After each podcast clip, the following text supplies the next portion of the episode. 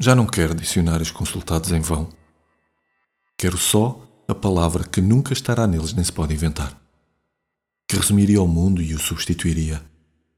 Mais sólido que o sol, dentro da qual vivêssemos todos em comunhão, mudos, saboreando-a.